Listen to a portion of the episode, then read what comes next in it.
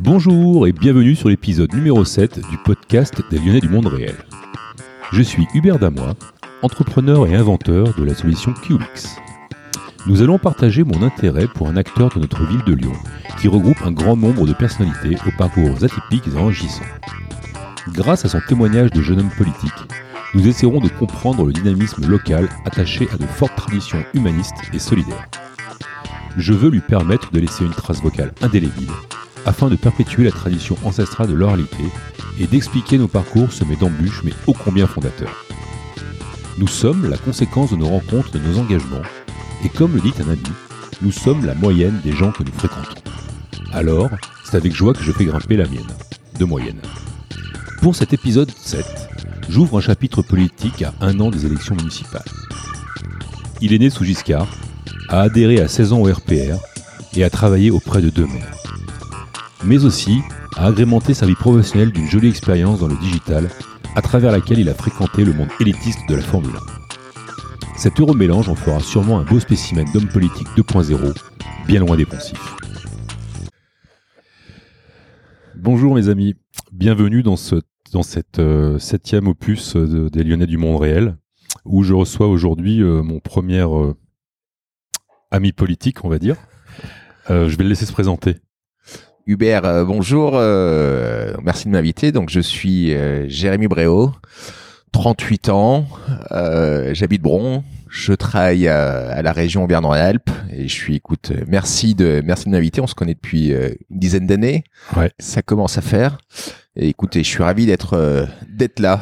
On se connaît depuis euh, 2004 ou 2005. On s'est euh, rencontrés 2007, ouais. 2007. Ouais. Les années passent vite. Euh, on s'est rencontrés dans un cadre euh, qui n'a rien à voir ni avec la politique, ni avec Lyon, puisqu'on s'est rencontrés dans le cadre de la Formule 1. Oui. Et la première fois, ça avait dû être à Barcelone. Ouais, sûrement, ouais. Que de, Ouais. que de souvenirs. Néanmoins, euh, t'es né en 81, euh, concordance avec euh, un invité que j'ai eu il y a pas très longtemps. Je crois que lui est né sous Mitterrand, et toi, t'es né sous... Sous Giscard, moi. D'accord. Mars 81. Ce qui tombe plutôt bien pour toi, d'ailleurs. Ouais. À, à deux mois après, j'aurais pu être euh, De l'autre côté. côté, ouais. Ouais, de l'autre côté de la barrière. Euh, moi, en 81, j'avais T'avais quel 12 âge, ans. J'avais 12 ans. Et je me souviendrai toute ma vie de la gueule de ma grand-mère le 10 mai 81. On habitait à Chartres. Et il est apparu sur l'écran avec plein de petites euh, étoiles comme un Minitel, Ouais. La tête de Mitterrand. Et je pense que ma grand-mère a dit à ma mère, euh, Elisabeth, fais tes valises. On part. on part. Et pourtant, on n'était pas nantis, loin de là. Donc, euh, écoute, je te remercie. J'ai lu un petit peu ta une certaine forme de biogra- biographie. Euh, T'es né à Lyon? Je suis né à Lyon, à Sauvegarde, dans le 9e arrondissement, à la, à la Duchère. D'accord. Et t'as fait tes, tes, tes jeunes années dans Lyon Ouais, ouais, alors, moi j'ai toujours habité, sauf, euh, sauf trois années euh, pour mes études. Sinon, j'ai j'ai toujours habité euh, Lyon ou dans la métropole de Lyon. Ouais. Euh, quand je suis né, mes parents habitaient à, à Caluire, Ouais. qui est Clémenceau, je- euh, il me semble. Donc j'ai fait Caluire et puis Lyon, j'ai dû habiter à Lyon euh, à partir de, de 12-13 ans. D'accord. Et ensuite, donc j'ai toujours habité Lyon, euh, différents arrondissements, la Croix-Rousse, euh, le 8e, le 6e, et donc maintenant à, à Bron. Euh, j'ai vécu également trois ans à l'étranger. Alors on en parlera, on va en parler, ouais, on va en parler. Pas de fait d'armes à Lyon en particulier parce que j'ai reçu Pierre Yves donc euh, qui nous a. Non, non, mais j'ai non. j'ai une vie un peu un peu plus rangée. Ouais. Euh, non, non, Pierre-Yves euh, que j'apprécie beaucoup. Non, non, je, moi, je suis pas quelqu'un du du monde de la nuit. Ouais. Je l'ai été, hein, comme euh, comme tous. C'est ce sont des bons souvenirs quand j'étais plus jeune. Ouais. En tout cas, quand j'étais étudiant. Et non, non, euh, non, pas de fait d'armes, pas de. Donc tu as passé un bac. euh, J'ai eu une scolarité, on va dire plutôt euh, plutôt classique, hein, ni ni brillante, euh, ni catastrophique. Ouais. Euh, j'ai passé les années, euh, enfin si, j'ai redoublé, j'ai redoublé ma quatrième, Ouh là là. euh, tout simplement parce que j'avais avec avec des bons copains, on n'avait strictement rien fait, mais c'est c'est fatigant de ne rien faire. Euh, c'est fatigant, mais ça, ça reste des, ça reste des bons, ça reste, ça reste des bons souvenirs. Moi, j'étais au Chartreux euh, sixième jusqu'à terminale. D'accord. Euh, donc c'est, mais c'est- avec le recul, c'est, ce sont des bons souvenirs, ouais. Donc pour les Lyonnais, hein, le Chartreux à la Croix-Rousse, très bonne école, hein, l'élite. Ça fait partie des. Ouais, l'élite, ouais. Si, bah, si, tout dépend ce qu'on. Non, non, l'élite. Ça permet d'avoir un, un cadre et puis voilà, on, on, on dit que c'est une école sévère fermée. Moi, c'est pas l'impression que j'en ai eu. Enfin, en tout cas, pas à cette époque-là. Mon Euh, fils y étant, je peux témoigner que Bon, c'est sévère, mais c'est pas fermé. non, c'est pas fermé. Et que c'est même plutôt brillant. Bon, Et que allez. les discours changent un peu de la médiocrité euh, de l'éducation nationale habituelle. généralement, ce sont ceux qui se font virer des chartreux qui qui les critiquent euh, en premier, quoi. Ouais, je c'est habituel. Je peux comprendre. Euh, T'as ton bac, tu passes un bac B? Oula, mais je suis plus jeune que toi, Hubert. Bac Ah oui, B, non, non, mais j'ai passé un bac ES en 2000. C'est un Donc, bac B, quoi. Un bac B, voilà, un bac économie et, et social. Je crois En que ça, 2000? en 2000, ça existe toujours. Donc euh, j'avais, je suis né en début d'année là, donc Ouais. j'avais 19 ans. Euh, et je faisais, euh, je faisais partie de ceux qui avaient leur permis quand ils ont passé la. Et ensuite, tu fais quel et ensuite, alors ensuite, je, je me suis inscrit en, en, en- droit à Ouais. Lyon 3. Ouais. Euh, avec le recul, je, je savais pas exactement ce que ce que je voulais faire, donc je, on va dire, les- la- par simplicité, par facilité, je, je me suis inscrit en droit, donc ça a permis également de retrouver tout un tas d'amis.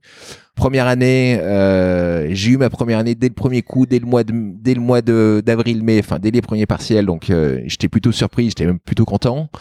Euh, et puis après, en, en, en deuxième année, je l'ai raté, euh, on va dire lamentablement, mais du, j'étais pas surpris puisque ça coïncidait avec la, ça coïncidait avec la campagne des présidentielles On va, on va, on va y euh, arriver. de mais 2002. T'inquiète pas, Voilà. calme-toi. Et donc, calme-toi. et donc en fait, je, euh, je n'allais pas en cours, quoi. Donc j'ai, j'ai raté la deuxième année. D'accord.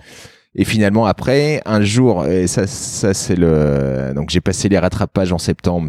Pareil, enfin, j'y allais sans, sans ambition, sans motivation. Donc, c'était une catastrophe. Et en revanche, comme je ne savais pas ce que j'allais faire, pour noyer un peu mon, mon chagrin, je sortais un soir, euh, le fait d'une rencontre, je, je tombe sur, euh, sur une fille.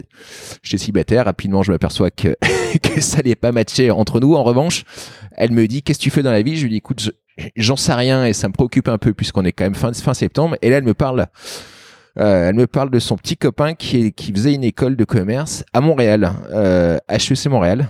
D'accord. Euh, donc je me suis dit, pourquoi pas moi? Et le lendemain, Marc, t'as pas dû être très bon parce que si tu rencontres une nana dans la ville qui te parle de son petit copain, euh, c'était pas bon. l'objectif, je pense. c'est pas le premier objectif, mais finalement, fi- fina- enfin, Hubert, toi aussi t'as eu des échecs. Pas mal, C'est ce, j'avoue que. c'est ce qui permet, c'est ce qui permet ensuite de, de rebondir et de, et, et de réussir. On, on verra- ça tout à l'heure, mais voilà, bref. Donc, je, je me suis retrouvé à Montréal euh, trois mois après. Si ça se trouve, si son petit copain avait fait une Mhm. autre école, j'aurais peut-être pas eu le- la même trajectoire. Ouais. Comme quoi, le, euh, c'était au 42. Comme D'accord. quoi, c'était un, c'était un bon, comment on appelle ça, c'était un bon bureau d'orientation. Ouais, oui, je pense pas. Le 42 mène à tout, mais Euh, voilà. pas grand chose bah, de si, ciné. hein. 42, ça mène, euh, ça menait à Montréal et donc de, comme quoi parfois, le- je crois beaucoup aux, aux rencontres non prévues. Et donc voilà, donc euh, je me suis retrouvé à Montréal. Trois ans à Montréal. La ouais, enfin deux, deux ans à Montréal et un an en échange à, à Mexico. D'accord, donc super Ah, expérience. super euh, expérience, euh, pff, à la fois sur un plan euh, humain, sur un plan euh, euh, sco- scolaire, universitaire, et puis voilà, ça, ça apporte de la richesse, quoi. Bah, c'est clair que le Québec, c'est quand même des gens qui sont hyper chaleureux, ouais. hyper accueillants, euh, avec ce côté, euh, ce côté, enfin, on pense, c'est des, des, des gens gentils, quoi. Ouais, mais, mais- mais gentil au, bon- au Voilà. sens euh, noble du terme. Exactement. Ils vous accueillent euh, hyper facilement. Ouais. Et puis ça fait partie également de ces, de ces pays où vous avez vraiment quatre saisons euh, bien différentes et avec quatre euh, styles de vie bien distincts. Et donc là, tu rentres après et tu te lances dans la vie active dans quel domaine? Donc je rentre en fait, euh, donc je je fais une première année à Montréal, deuxième à Mexico, troisième à Montréal, et là en fait je, je rentre sur Lyon, donc on est début d'année 2006. Euh, je lance, enfin j'avais un projet de, de, de fin de de fin d'études et euh, j'essaye de le lancer euh, en France. Euh, C'était un site internet, mais ça rapidement, je, me- je me suis aperçu que ça fonctionnait Ouais. pas. Euh, mais ça a été une euh, voilà une, excellente expérience puisque les, les échecs, à partir du moment où, où vous apprenez de ceci, ça vous permet ensuite de rebondir. C'est ce qu'on apprend euh, dans les pays anglo-saxons. ouais. Exactement. Et il faut, faut simplement faut simplement se donner la chance derrière de pouvoir rebondir quoi. Ouais. Donc derrière, après, moi, je travaille dans un cabinet de recrutement euh, qui s'appelle euh, toujours DB Développement, qui est spécialisé dans, dans, les, dans les nouvelles technologies, Mhm. On recrute euh, bah, des commerciaux B2B, enfin Mhm, mhm. monétiques, euh, etc. Je travaille là-bas quelques années et puis euh, encore une fois le- la rencontre avec deux amis, des, des amis de mon père. On s'est lancé dans les dans les sites internet de récupération de permis de points, D'accord. Permis de points automobile. On a lancé, je crois au début, ça s'appelait SOS permis automobile. Mhm. Euh, on, fais- on, on mettait en relation des avocats avec des, avec des usagers. Donc ça, c'était 2000, c'était 2007, 2008. C'était, Mhm. on, on était quasiment le, le, le premier site à faire ça. On faisait de, de l'intermédiation. Euh, on rabattait des clients. Et pour Euh, à tes les fins de mois, avocats. tu, tu allais donc euh, sur les grands prix de Exactement, parce que l'un des, l'un de mes deux associés, euh, qui s'appelle Mario, effectivement, euh, que tu connais, 1. Mario tu connais Manzi, bien, célèbre voilà. photographe de la Formule 1. C'est, plus qu'un photographe, c'est un artiste. C'est un artiste. C'est un artiste. Et puis voilà qui, qui est accrédité sur l'en- sur l'ensemble du championnat. Donc on, je l'ai accompagné quelques années là-dessus. C'était euh, effectivement oui, c'était pour arrondir les fins de mois et puis également aussi c'était pour euh, pour ouvrir une expérience. Mhm. Pareil, je me suis retrouvé dans ce milieu. euh, vraiment par hasard et moi qui ai toujours regardé les, les, les grands prix à la télé quand j'étais plus jeune c'était c'était une chance euh, Inouï. inouïe ouais, Ouais, c'est une chance inouïe d'être dans le cœur du réacteur de ce genre de sport parce que Mm. dans ton cas, je pense que quand on a fait une école de commerce, qu'on se retrouve dans un- telle machine marketing, Ouais. euh, on, se rend, on a du mal à se rendre compte Ouais. de, de ce que c'est vraiment. Mais quand on y est, euh, ouais. c'est vrai que ça, ça envoie, ça envoie du fort. Ouais, du lourd, non, mais- quoi. Ouais. Et j'ai dû faire, je sais pas, sur, euh, sur 5-6 saisons, j'ai dû faire à peu près une cinquantaine de grands prix. Euh, on, on faisait, enfin, moi je l'accompagnais sur la saison euh, européenne, essentiellement. Mhm. Et non, non, mais effectivement, comme tu disais, c'était euh, hyper segmenté. On avait chaque, l'idée, enfin, tu, tu le sais autant que moi, c'était, euh, quel que soit le pays, en fait, euh, l'organisation puisse proposer le même, euh, le même type de service. Donc c'est pour ça il y avait, Exactement. euh, toi tu bossais, t'étais là au niveau de la, au niveau de la logistique. Ouais, notamment. logistique déco, ouais, tout à fait. Euh, Il y avait euh, il y avait une autre boîte lyonnaise qui s'occupait de la sécurité, Ouais. je crois une boîte belge euh, qui s'occupait des, des fleurs. Euh, Enfin, c'était chaque nationalité gérait un peu le, un le grand- précaré. Ouais, C'était un grand cirque. Grand Barnum, ouais. Un grand cirque nomade. ouais. et on se retrouvait euh, partout dans le monde, tous ensemble, à Mhm. installer exactement la même chose. Exactement, ouais. Et donc tu arrêtes, euh, tu arrêtes de travailler. euh, Enfin, tu continues à travailler, mais dans cette euh, dans cet espace-temps, euh, moi j'ai noté qu'il y avait quand même une grosse impact euh, politique euh, à partir de l'âge de 16 ans. Et c'est Ouais. pour ça qu'on est ensemble. Donc à 16 ans, donc en 97, 97, ouais. tu prends une carte dans un parti. voilà. Bon, en fait, si vous voulez, enfin, si tu veux, le, moi, je suis né dans une famille euh, politisée, mais pas tant que ça. En fait, Mhm. Euh, on, on parlait, on parlait souvent politique à la maison, mais aucun de mes parents euh, n'était encarté à l'époque. Mon père était plutôt, on va dire, centriste. Mhm. Ma mère, euh, ma mère avait déchiré sa carte. Euh, d'électeur en, en 81 et elle, elle se- était même prête à soutenir Coluche Ouais. à, à l'époque en revanche avait elle était- gros sur la patate. Hein. voilà, oui. Ouais. Et elle a, d'ailleurs, elle, a, elle, a- elle s'est remise à revoter euh, en 2007 pour Sarkozy. hein. D'accord.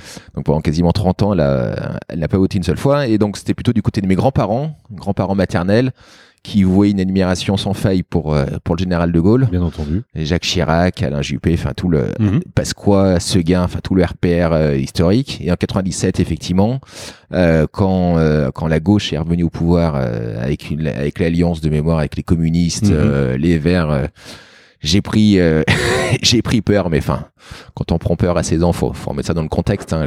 J'avais peur que les les chars soviétiques euh, Mhm. Un, peu- un peu comme ta grand-mère à l'époque en 81. Exactement. Euh, mais dans une autre mesure, donc je me suis dit, écoute, voilà, j'ai j'ai 16 ans, c'est maintenant tu t'engages. Donc euh, à l'époque, j'habitais à la Croix-Rousse, donc j'ai pris effectivement ma, la carte. Je suis, je suis allé euh, à la fédération RPR le lendemain de la défaite. On m'a on m'a regardé, euh, on m'a pris pour un fou en me disant, mais enfin, t'es- jeune, tu, tu viens de voir les résultats hier, mais qu'est-ce que tu viens faire chez nous, quoi Tellement Et- que là. Et il n'y avait pas de signe avant-gar- av- avant-gardiste, c'est-à-dire que tu n'avais pas pris de carte à l'uni avant Non, non, parce que l'UNI, en principe, c'est au niveau de la fac, donc c'était Ouais, un peu. ouais. Moi j'étais à Non, l'uni, non, mais j'étais. Ouais, mais j'avais 13 ans ou 12 ans. D'accord. Ouais, c'était grave. ouais. non, non, non, non. T'étais au sac aussi. Non. non, j'étais pas tu peux, Occident non tu plus. peux pas le dire non plus. donc voilà, donc j'ai- pris ma carte et, et à l'époque j'habitais à Croix-Rouge, donc j'ai reçu naturellement une, une, une invitation pour aller voir le député du euh, le député de la Croix-Rouge, qui, à l'époque était euh, Henri Chabert. Ouais, bon, on en parlera. Après, Chabert bon. après, ouais. Euh, non, mais ce qui est intéressant, c'est de savoir qu'à 16 ans, on puisse s'engager euh, dans un parti politique assez Oui. traditionnel. Oui, oui, Donc, et- euh, ça, oui, ça, ça faisait pas très révolutionnaire. Hein, c'est ça que tu veux dire, c'est mais la révolution douce, quoi. Oui, la force tranquille. Ouais, la force tranquille. Révolution tranquille. Non, non, Ouais. mais c'était pour déjà à l'époque. moi, au niveau des idées, c'était plus Philippe Seguin, et en revanche, au niveau de l'homme, c'était Sarkozy déjà. Alors moi, si On tu veux, le- 97. pour te mettre très à l'aise, moi, à titre perso, et tu, tu me connais un peu, moi, ce que j'aime chez les gens, c'est l'engagement. Donc, que tu t'engages à droite, à gauche, ou où tu veux, en fait, finalement, peu À importe. partir du moment où il y a les convictions, et puis t'as. C'est la passion et l'engagement. Ouais. Donc, ce, qui, ce que j'ai vraiment trouvé intéressant chez toi, c'est qu'à 16 ans, tu ressens vraiment le besoin d'y aller, quoi. Ouais, et puis tu, C'est et puis tu, et puis tu dis également, et, cette flamme, j'espère qu'elle continue à me suivre. C'est, tu dis à, 10 à 7 ans, t'as le monde devant toi qui, qui s'ouvre, tu découvres euh, le monde, et tu, et tu dis que toi, ton petit niveau, euh, tu peux réussir à, à, à bousculer les choses, quoi. Ah bah, De toute façon, ouais, la fougue de la jeunesse, elle est là. hein. Ah. Et dans ce dans cet euh, aéropage euh, Croix-Roussien, euh, une des premières rencontres que tu fais, c'est Henri Chabert. Exactement, ouais. J'ai, Ok. j'ai, je dis, euh, il y en a qui ont vu la Vierge euh, Fatima. Moi, j'ai, j'ai vu Henri Chabert à, à sa permanence, qui à l'époque était de mémoire Place des Terreaux. Et c'est quelqu'un qui, qui malheureusement nous a quittés il y a, il y a deux ans. Il y a deux ans. ouais. Et c'est quelqu'un qui, pour moi, qui, qui a toujours compté. Euh, c'était une sorte de, de repère, même si, même si c'est quelqu'un qui, qui m'impressionnait. Donc j'ai, j'ai un peu de mal à Beaucoup de charisme. beaucoup de charisme. En même temps, voilà, c'était Henri. euh, c'était pas quelqu'un qui était extrêmement chaleureux au, au Mhm, premier abord. mhm. Après, une, une fois que tu le connaissais, si, mais donc c'est quelqu'un qui, voilà, j'avais une distance vis-à-vis de lui et j'ai, le regret, c'est que j'ai, voilà, j'ai pas pu tout lui dire, tout ce que j'aurais aimé lui dire. Mais en tout cas, c'est quelqu'un qui, qui m'a beaucoup, euh, qui m'a beaucoup marqué, ouais. En tous les cas, dans ce que tu dis, c'est que tu le considères comme ton père politique, quoi. Oui, père spirituel, ouais. Ouais. Et, et d'ailleurs également une, une des forces dans d'Henri. Alors, on va pas faire l'histoire, mais euh, tous les sondages mon- montraient qu'il allait être maire de Lyon Mm. avant qu'une affaire, euh, avant qu'une affaire euh, intervienne. Et d'ailleurs, moi, ce que je, ce que je ressors de, de cette époque-là, qui, qui remonte à la fin des années 90, donc ça va faire 20 ans. Remets-la dans son contexte parce que je pense que les gens l'ont oublié. Hen- Henri Chabert, c'était le bras droit de Michel Noir, qui a pris la suite de, de Michel Noir à partir de 95. Il a été élu euh, député en, en 97. C'est le plan Lumière, on, on lui doit. Euh, c'était la- l'adjoint à l'urbanisme à la ville et, la- et à la- au Grand Lyon euh, pendant plus d'un mandat. Euh, voilà, donc c'est quelqu'un qui, qui, qui comptait, qui, Mhm. qui comptait à Lyon. Encore une fois, de, de mémoire, il était en tête de, de tous les sondages. Et puis il y a, il y a une, enfin, comme par hasard, à, à un an, à un an des municipales en, en, en 2001, il, euh, il se retrouve, euh, il se retrouve mêlé dans une affaire qui finalement euh, débouche sur sur pas grand chose. Il n'y a absolument pas eu enrichissement personnel. Voilà, on peut dire clairement. Maintenant, il y a prescription. Il a été flingué. Ouais. Voilà, donc c'est parce, parce qu'il est rangé, parce que euh, parce qu'il faisait du tort à, à certaines personnes. Et qui devient maire, donc, à cette époque-là Gérard Collomb. D'accord. Et, et moi, j'ai connu cette époque-là où la droite lyonnaise, sur 9 arrondissements, on en avait 7 sur 9 et on avait 4 circonscriptions sur 4. Mhm. Et, et- et d'ailleurs, le euh, Gérard Collomb, euh, je suis pas certain que six, que six mois avant, euh, six mois avant le premier tour, il, même lui pensait qu'il pouvait gagner, quoi. Mhm. Donc, il, donc Henri Chabert, moi, ce que je retiens de cette époque-là, c'est que euh, il s'est vraiment dégagé euh, une euh, une solidarité, enfin une force dans, l'équipe, et on est un certain nombre à se revoir régulièrement.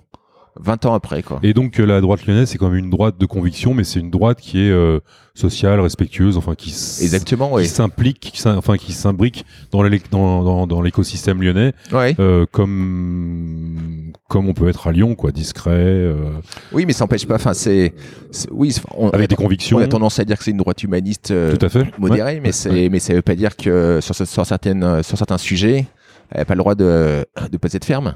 Et toi, donc, dans cette, euh, tout au long de cet attachement politique, euh, qui va aller euh, avec un engagement certain, mais pas vraiment actif, de 97 à 2014, j'imagine que ton engagement, c'est euh, du collage d'affiches, c'est les Ouais, élections, c'est Bah, moi, j'ai- un militant, euh, entre guillemets, de base. Hein, Oui, mais- pas de... Non, non, non, mais alors, mais ce, être militant pour moi, c'est, enfin, c'est, c'est, un, c'est un mot, c'est un mot noble. Mhm. Euh, le collage d'affiches, moi, j'ai, enfin, depuis 16, depuis, depuis, depuis tout petit, enfin, depuis que j'ai 16, 7 ans, je, je colle, même encore maintenant, je, je colle. Mhm. J'ai- J'ai souvenir de collage à la Duchère à 5 heures du matin.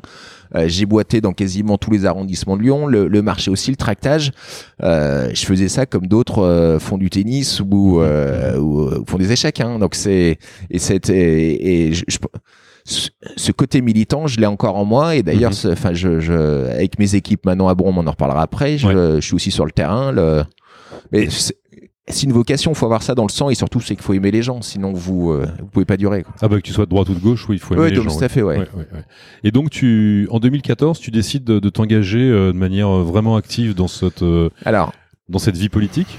Sous Oui. quelle forme? Non, oui, en fait, euh, en fait, en, en 2012, juste après les, la présidentielle législative, euh, Michel Avard, que je connaissais d'ailleurs de l'époque d'Henri Chavert, puisque c'était son assistant parlementaire, euh, perd son perd son mandat de député, se lance dans la course à la mairie de Lyon. Euh, il y a eu les élections de 2014, mais il y a eu les primaires à Lyon en 2013. Donc il nous a regroupés, euh, mais c'était une bande de potes. Hein, on était on était 4-5, on était 4-5 en nous disant euh, on part à l'assaut de la mairie de Lyon. j'ai beso- j'ai j'ai besoin de vous, on y va quoi. Donc on est parti un peu à, l'aventure. On était un, un noyau. Enfin au début on était 4-5 autour de lui. contre la forteresse Colomb. Alors déjà dans un premier temps c'était gagner la primaire en interne Ouais. face à Georges Fenech, Emmanuel Hamelin et, et, et d'autres. Donc moi je me suis occupé de la, la partie numérique parce que euh, professionnellement on avait lancé les sites de permis à points comme je vous l'ai dit, ça s'est transformé en, en- progressivement en agence de com. Donc je me suis occupé de la partie numérique pour euh, pour Michel Avard. On a gagné la, la primaire et puis après donc on est parti euh, on est parti euh, aux élections donc euh, de 2014. Donc là j'ai commencé à faire campagne en tant que, que prestataire Mhm. et puis également aussi en, en, en, en- enfin, en tant que militant. Mhm. J'ai- J'ai collé, j'ai boité. Et puis finalement, dans, dans la dernière ligne droite, euh, dans la dernière ligne droite, je me suis retrouvé sur la liste dans le 6e arrondissement et je me retrouve de mémoire en 22e position sur euh, sur 27, je crois. Et, et on passe 22 élus et donc je suis le dernier à, à passer et je suis élu euh, pour euh, 17 voix sur euh, 18 000 et quelques. D'accord. Donc je passe euh, ri- ric-rac. Je, je, je pensais même au début que j'étais pas élu. Voilà. Entre la colle et le papier, comme on dit à la maison. Voilà. Donc je peux, ouais, je peux t'assurer que les, quand on a vu le résultat, les, les, les 17 voix qui m'ont permis de, de passer, je, voilà, je sais où est-ce que je suis allé les chercher. non pas la veille, puisqu'on n'a pas le droit, Oui, mais, la oui. Mais on veut pas savoir ce qui se passe, non. nous, tu sais. euh. Voilà. Mais non, non, mais c'est comme quoi, voilà, je, moi je crois beaucoup. au- je crois beaucoup au destin et si je suis passé pour pour 17 voix, c'est voilà, c'est le destin et parfois il y a des il y a des carrières, ça bascule d'un côté ou d'un autre et Et qu'est-ce qu'on ressent, qu'est-ce qu'on ressent quand on est élu à la mairie euh, d'un arrondissement ou d'une petite, d'une petite Alors, ville Parce que début- finalement, chaque arrondissement est une petite ville. alors au début au début euh, bon déjà une certaine fierté quand c'est la première fois Voilà. et puis également on se dit on va faire bouger les choses Je suis élu de la République. voilà et puis très rapidement on s'aperçoit qu'au niveau au, au niveau de l'arrondissement à Lyon euh, on n'a aucun pouvoir co- concrètement donc c'est pour ça moi à titre personnel je suis vite redescendu sur terre parce que euh, faut faut euh, je me suis jamais pris pour un autre. Mairie d'arrondissement sixième arrondissement euh, par exemple c'est 51 000 habitants on a on a un budget à peu près je voudrais pas dire d'erreur mais entre 100 et 2000 euros entre 100 et 200 000 euros l'année euh, donc ce qui veut dire qu'on euh, une fois que vous avez réglé euh, la brioche des seniors et, et, et, et d'autres événements, il, il reste pas grand chose quoi. Ouais, c'est vrai, c'est vraiment intéressant parce qu'en fait, quand tu parles avec le Kidam, il a l'impression que le, le maire d'arrondissement, il va faire la pluie et le beau temps. Alors que finalement, c'est la mairie centrale et le Grand Lyon qui Tout ont à euh, fait, ouais. les pleins pouvoirs. Tout à fait. Donc c'est euh, c'est pour ça que je pense qu'il y, a- il y a une vraie réflexion à avoir là-dessus. Soit plusieurs pistes. hein. So- Soit on pourrait regrouper différents arrondissements entre eux pour leur donner plus de poids Mhm.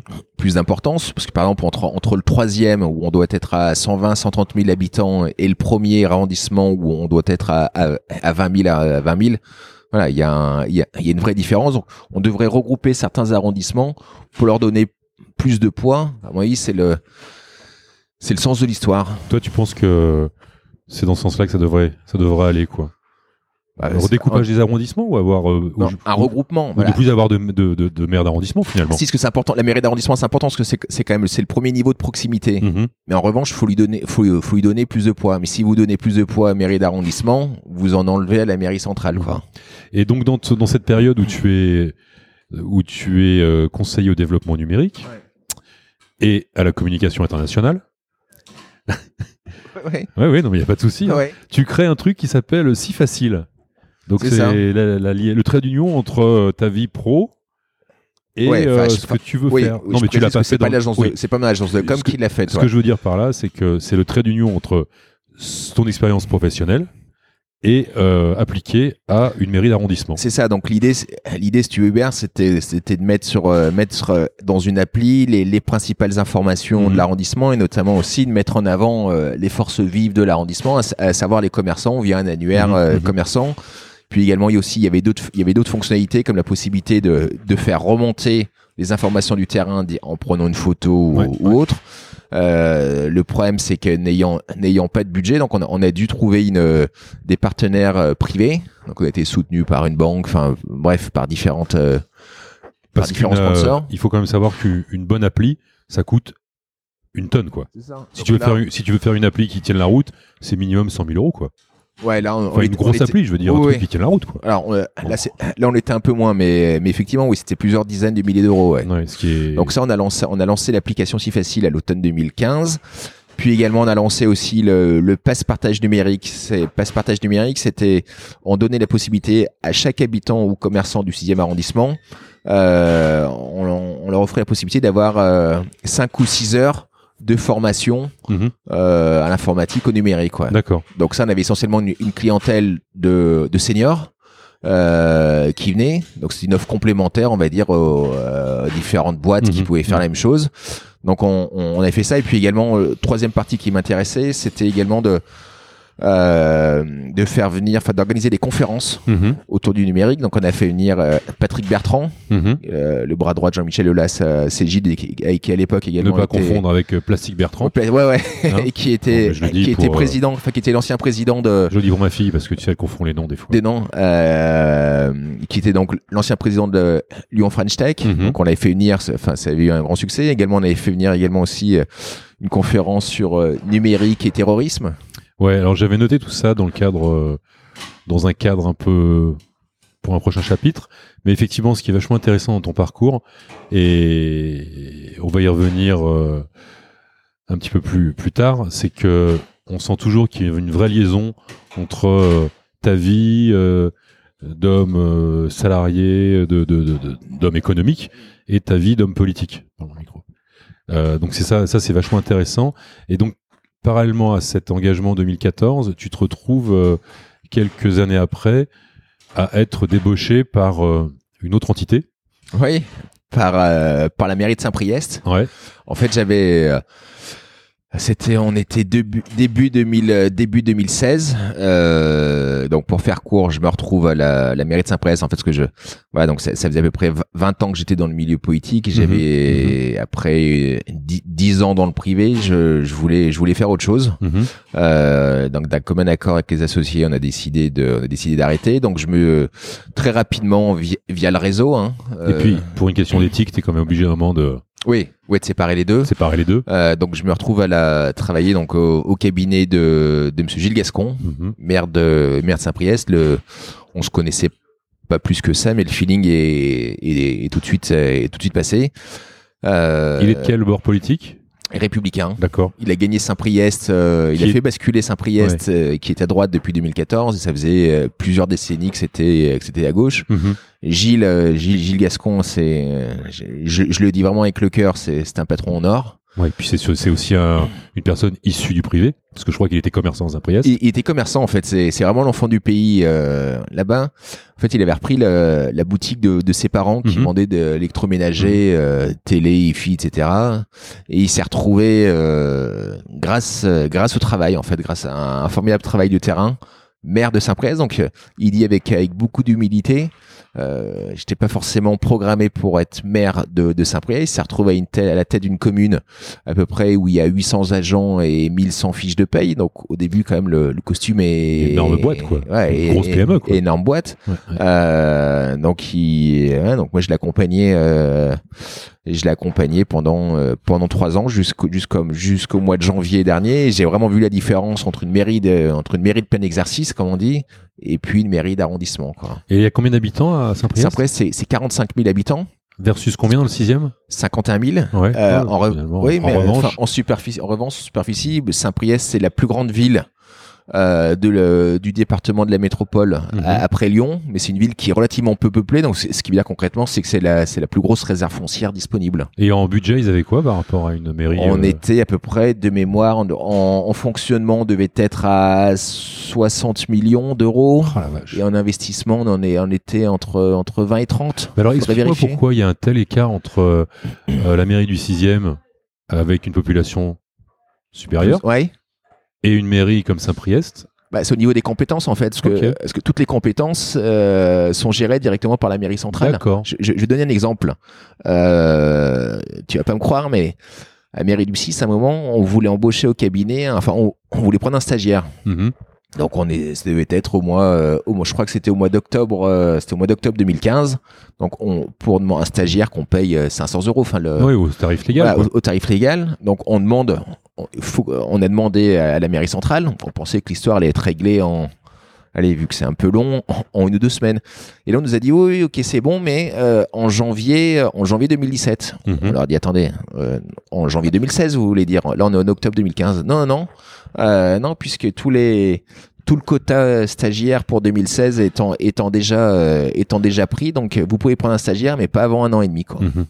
Donc c'est-à-dire que nous, mairie d'arrondissement, euh, donc c'est-à-dire que le maire d'arrondissement du 6e, 51 000 habitants, il peut même pas prendre un stagiaire D'accord. dans sa mairie. Donc ça, ça montre concrètement, c'est pour ça que euh, Donc la grosse Les- différence entre euh, les deux les entités, c'est que la mairie centrale absorbe toutes les subventions, Exact. tout ce qui tombe, Ouais, oui. enfin les taxes pro, etc., etc. Je vais donner un, un- un Et, autre euh, exemple également. Lors des conseils d'arrondissement, euh, on a juste un avis consultatif. Ça veut dire que, c'est-à-dire que la mairie centrale nous fait voter des délibérations, mais si on vote contre, voilà, ça n'a aucun, ça a aucun impact. D'accord. C'est, on, on donne juste un avis consultatif. D'accord. Donc toi, à titre perso, c'est quand même euh, une marche euh, supplémentaire que tu gravis, une, une vraiment Bah, c'est une très bonne très importante. c'est- Tu te retrouves euh, encadré par euh, Gilles Gascon, qui est quand même un mec issu du privé que j'ai rencontré, et tu sens quand même que c'est pas un homme politique au sens euh, littéral du terme. Oui, oui, oui. C'est, il, a, il, a, il a pas fait l'ENA. Il a, mais c'est quelqu'un qui est, euh, qui, qui est bien ancré, on va dire, sur. euh, Ça se ressent tout à- quand tu le ressens, oui, humainement. vois, oui, oui. euh, moi, son pas- regard m'avait. Il est euh, pas perché en tous les cas. non, il est pas perché. Non, il a vraiment les, les, les pieds sur terre. Euh, et c'est vrai que sortir de Lyon. Et c'est, c'est peut-être la, la, la principale richesse également de, de ces trois années à Saint-Priest, c'est que ça m'a Mhm. permis de, de sortir de Lyon, de sortir du microcosme lyonnais, Mhm. euh, certainement de devenir moins con, parce que ça m'a permis Mhm. de, euh, comment on dit, hein, l'expression de, de traverser le périph'. Et, et de voir autre chose, quoi. Et Et, à l'heure de la métropole, on s'aperçoit que euh, toi aussi qui es dans le business, le, tout ne se passe pas euh, en presqu'île, quoi.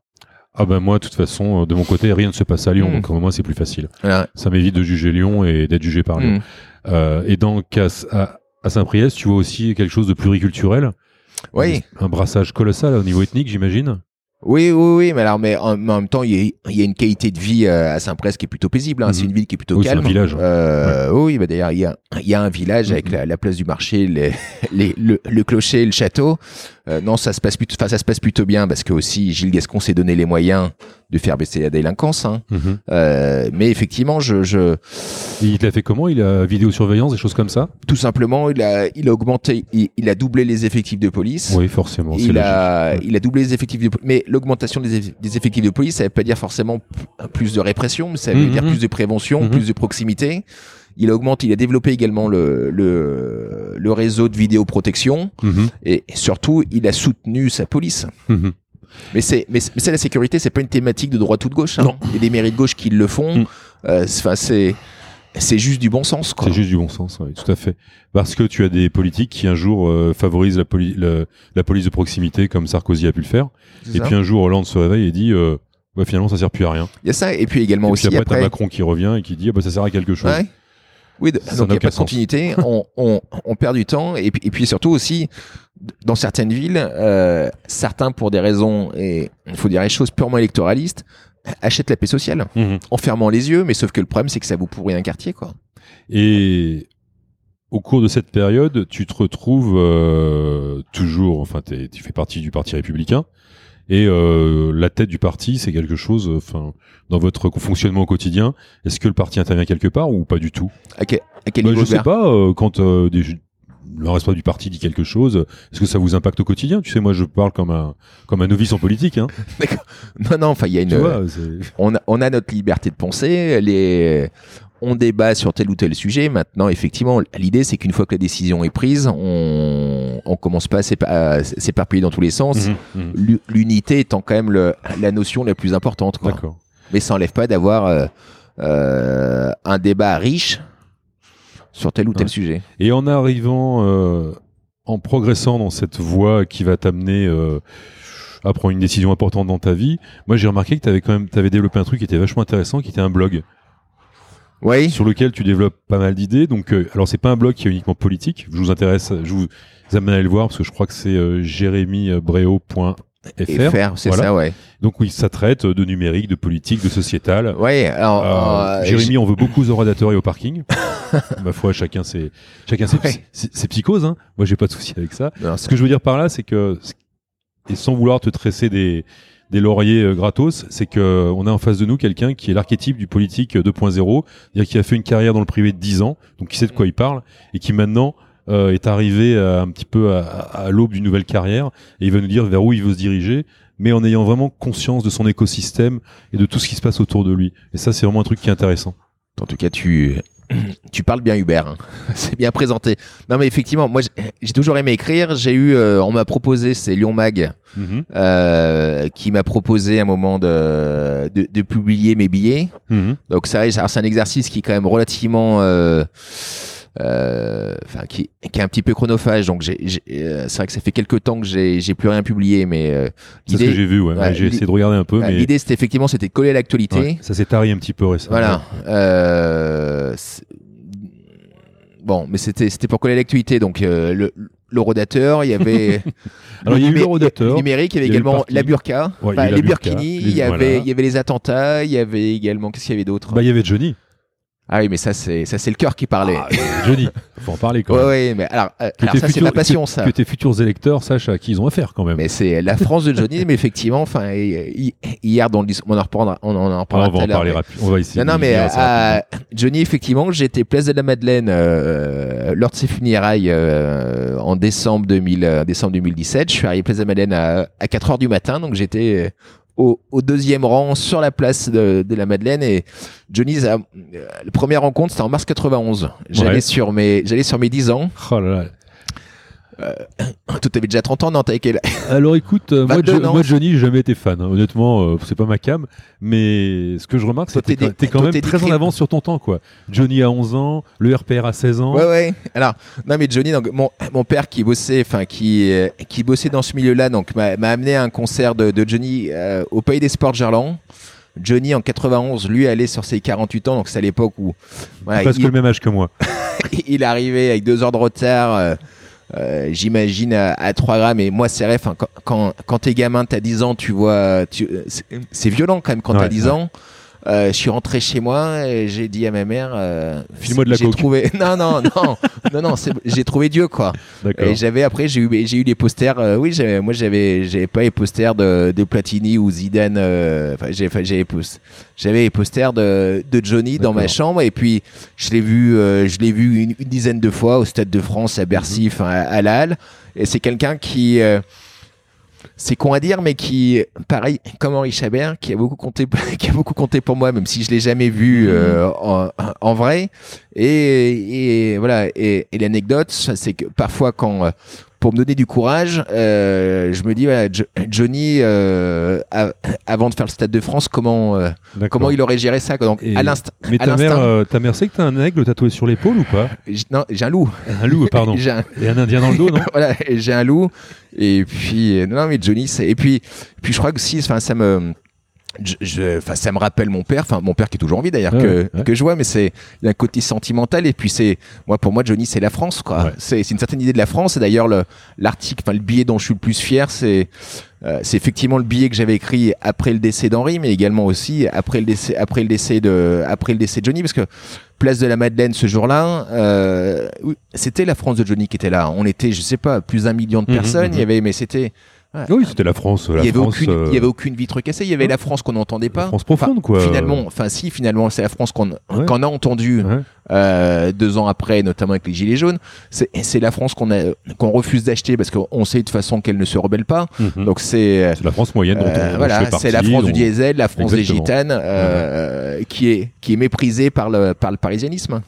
Alors, euh, Mais je chanterai pas Hubert. non, je vais pas te demander de chanter, mais je crois que hier soir, tu as eu. euh, T'as fait un petit peu ton Johnny Ouais. et je voulais savoir comment tu t'étais préparé, est-ce que tu as annoncé? Alors oui, donc il a donc ça fait depuis un an à peu près, enfin un peu moins d'un an depuis l'été dernier que euh, que je suis sur Boron. Mhm. Euh, Boron terre de conquête parce que ça fait depuis 65 que la ville est que la ville est à gauche. Euh, donc pour faire quoi Donc ça fait depuis septembre que euh, qu'avec mon équipe on, on est sur le terrain. Donc je je fais des dizaines et des dizaines de réunions d'appartements. Je fais les choucroutes, je fais les bingos. Mhm. euh, euh, je fais les 10 kilomètres.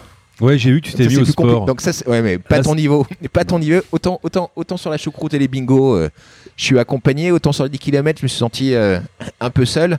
Et je suis allé dans, dans tous les quartiers de Bron. J'ai rencontré également de les forces vives euh, bon, bondillantes, des chefs d'entreprise, des retraités, des bénévoles, euh, des salariés et autres. Et je me suis rendu compte que cette ville, qui a énormément de potentiel, on a, on a un hippodrome, on a un, un aéroport, un pôle hospitalier euh, des premières ordres, un campus universitaire, une situation géographique stratégique, Mhm. un passé, le patrimoine. Cette ville régresse cruellement euh, depuis dix ans. Elle régresse dans quel terme?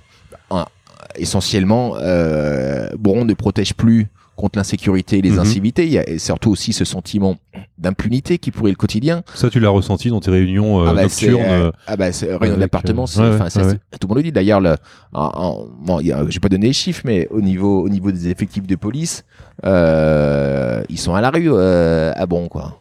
C'est quoi être à la rue en termes d'effectifs Bah, en principe, on, on prend C'est une ville de combien d'habitants déjà 41 000. 41 000 personnes. principe- Il y a des ratios ouais, en principe, on dit que dans ce type de ville-là, euh, il faut un policier municipal pour 1000 habitants, enfin pour 1000, 1500 habitants. Donc en Mhm. gros, 41 000 habitants, il en faut, il en faudrait une Quarantaine. petite trentaine. Ouais, allez, une petite trentaine quoi. Ouais. Là, là, on en est, on en est à, à 18, sachant qu'il y a 6 postes qui ne sont pas pourvus. D'accord. Donc là, ils ont, là, il y a- Ils sont 12. effecti- ouais, 11 ou 12, sachant entre les RTT et, et, et ceux qui doivent être au, au poste de police sur le terrain, en fait, il y a, il y a quasiment qu'un seul équipage, quoi. Et tu sens dans, dans, dans ta pré-campagne, parce que tu n'as pas encore euh, le droit d'y aller, mais tu as, enfin, tu t'es tu t'es Ouais. annoncé, et tu sens dans les arguments euh, Ah, il y a trois choses qui font mouche, c'est la sécurité? Sécurité, incivilité et le sentiment d'impunité. Deuxièmement, c'est le commerce de proximité. Euh, moi, quand le maire me, me, euh, dit à la population, mais de toute façon, les, les modes de consommation ont changé et que maintenant les gens de façon vont faire, préfèrent aller faire leurs courses euh, à Confluence, à Pardieu ou à Carré de Soie plutôt Mhm. que euh, d'aller chez le petit boulanger ou le, ou le, ou le boucher du coin. Je, je me dis qu'il marche sur la tête. Oh, moi, je pense que c'est tout l'inverse. C'est Mhm. que euh, on est on est on est en recherche de proximité et si on peut aller faire nos courses euh, à pied ou en vélo, on va faire nos courses à, à pied ou en vélo. Et ça, c'est il faut, faut faut une volonté politique, faut donner une impulsion pour faire revenir euh, les enfin les petits commerces. Euh, mais qui donnent l'esprit village et, et on en a marre on en a marre de voir euh, dans le centre-ville euh, que des kebabs euh, des banques ou des opticiens Non, mais c'est là où tu as raison, et ce qui est très très vrai, et on le retrouvera euh, par la suite avec d'autres personnes que je vais interviewer, c'est que pour que les choses bougent en France, s'il n'y a pas de volonté politique, Bah, on il n'y a pas rien qui bougera. non non on Mais à rien. tous les niveaux, les gilets oui, oui. jaunes et, tout ce que tu veux. euh, Alors effectivement, euh, effectivement, les villes ont, ont moins d'argent qu'avant, mais la- l'argent il y en a toujours. Après, c'est une question de, de choix. D'arbitrage. Ouais, et d'arbitrage. Quand le maire nous dit ah oui mais sécurité ça coûte cher. Oui mais eh, oui mais si tu fais un peu moins de social, euh, tu mets un peu plus de sécurité. Et puis le tro- troisième axe important que les gens, euh, enfin que les brandillons me disent, euh, c'est le fait que les valeurs de la République euh, ne sont plus enfin ne, ne sont pas respectées partout et par tous. Ah bon? Qu'est-ce que ça veut dire? Ah bah, le communautarisme D'accord. faut euh, faut Mhm. dire clairement les choses Non, et là non, mais- et là et là faut que la mairie là faut que la mairie soutienne euh, ceux qui ceux qui sont en, en première ligne euh, face à ce danger-là. Je pense notamment aux enseignants, Mhm. euh, l'école de la République, et puis également aussi aux, aux agents municipaux.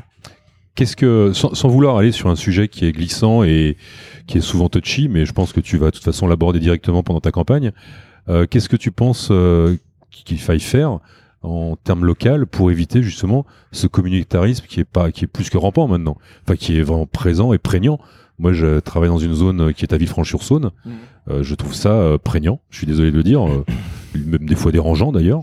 euh, qu'est-ce que tu quelles sont les actions à mener sans tomber dans un excès ou dans un jugement euh, qui sera vite récupéré par la gauche comme étant, un ju- comme étant quelqu'un euh, d'extrême droite ou euh, Ouais, mais tu vois, Hubert, là, ces questions-là, ces thématiques-là, sécurité ou, ou, ou la laïcité, hein, Mhm. ça, ça, pour moi, ce sont pas des thématiques de gauche ou droite. Hein. non, mais oui mais c'est ça- récupéré Oui, eh oui, mais eh oui, mais c'est justement parce que de- depuis des années, euh, on n'a pas osé de peur de, de se dire oulala, là là, euh, on, on va être, on va être fiché euh, extrême droite, Mhm. qu'on a perdu, qu'on est en train de perdre le combat. Mhm. Donc c'est Mhm. pour ça qu'il faut, il faut revenir avec, avec de la fermeté, rien laisser passer dès le plus jeune âge.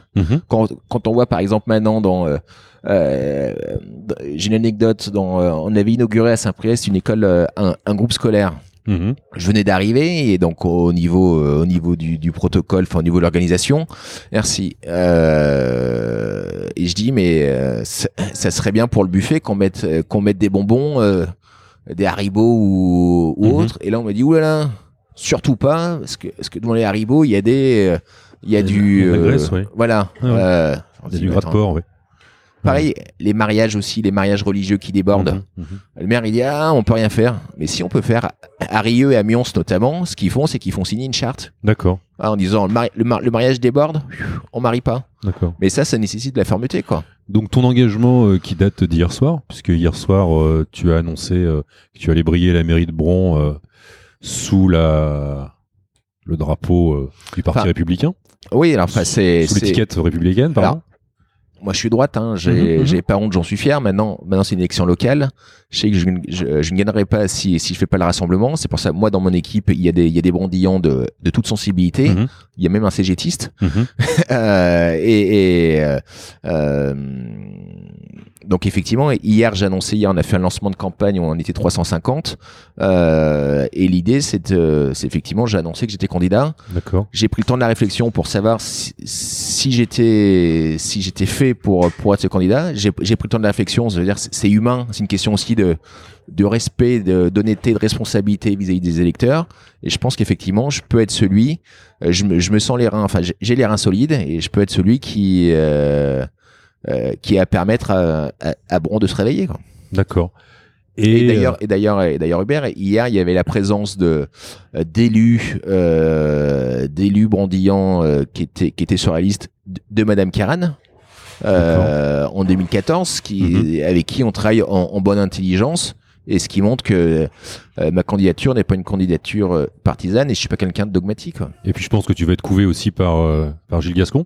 Alors oui, enfin par les maires, il y, a- il y a ça aussi, Ça va être a- bienveillant comme euh, j'entends par là. bienveillant, c'est un mot à la mode. Ouais, bah, c'est un mot à la mode, mais Euh, c'est un mot qui Non, prend non, mais tout à fait, oui. sens. Oui, et puis également toutes ces villes hein, qu'on disait, euh, qu'on disait ingagnables, hein, Rieux, euh, Dessines, Saint-Priest, Pierre-Bénite même. Mhm. euh, fi- finalement, la- finalement, elles ont basculé la, la, la dernière fois. euh, et, on, et on y vit, on, on y vit plutôt bien, quoi.